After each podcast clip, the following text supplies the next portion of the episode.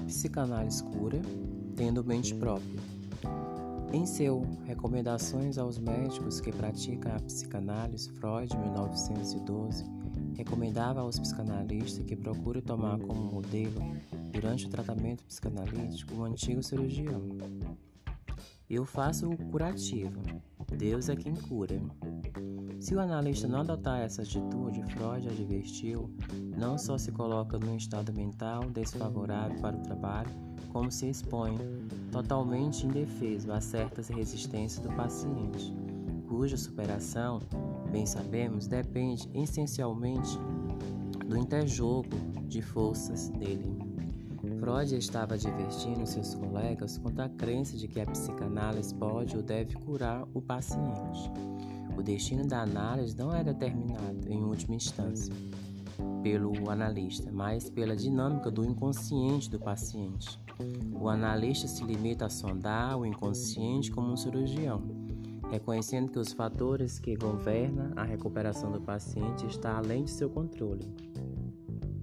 Quando o paciente projeta sua própria onipotência no analista de maneira que este se torne, aos olhos do paciente, alguém que cura magicamente. O mundo do neurótico está repleto desses objetos externos de fantasia, e na medida que o analista se transforma em tal objeto, na concepção do paciente, sua atitude como analista, ou seja, alguém em quem o paciente pode se apoiar para viver uma experiência de realidade externa e interna, em que os dois não se confundam, pode ficar bastante diminuída. Um objeto externo de fantasia apenas uma figura transferencial que o paciente usa ao projetar sua onipotência no analista. A identificação projetiva da transferência é mais do que uma mera fantasia do paciente. O paciente, de fato, provoca por meio de uma comunicação verbal e não verbal, o estado mental no analista, que corresponde ao que o paciente projeta para dentro dele na fantasia. Esse estado mental é o tipo de transferência. O fato de que a fantasia do paciente, por exemplo, de que o analista é alguém que cura magicamente, possa encontrar uma fantasia correspondente da mente do analista. Não implica que a fantasia do paciente tornou-se algo mais do que uma fantasia.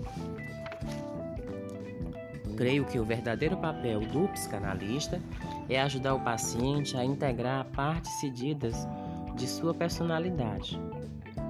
Quanto isto, quero dizer que a interpretação, em última instância, deve se referir às fantasias inconscientes do paciente com relação a algum objeto, inclusive quem é o objeto e o que está fazendo e por que está fazendo o objeto. Tendo mente própria, a psicanálise cura.